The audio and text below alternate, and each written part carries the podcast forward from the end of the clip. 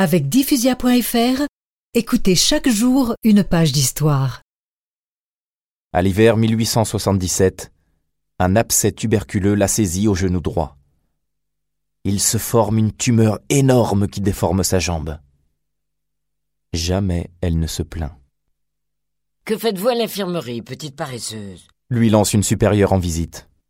Ma chère mère, je fais mon emploi, celui d'être malade. J'ai eu le bonheur de recevoir Jésus tout le temps de ma maladie, trois fois par semaine, dans mon pauvre et indigne cœur. La croix devient légère et les souffrances douces quand je pense que j'aurai la visite de Jésus. Le jour béni du 22 septembre 1878, je prononce mes vœux perpétuels j'entrevois la plénitude du ciel avant de connaître la passion de mon Jésus.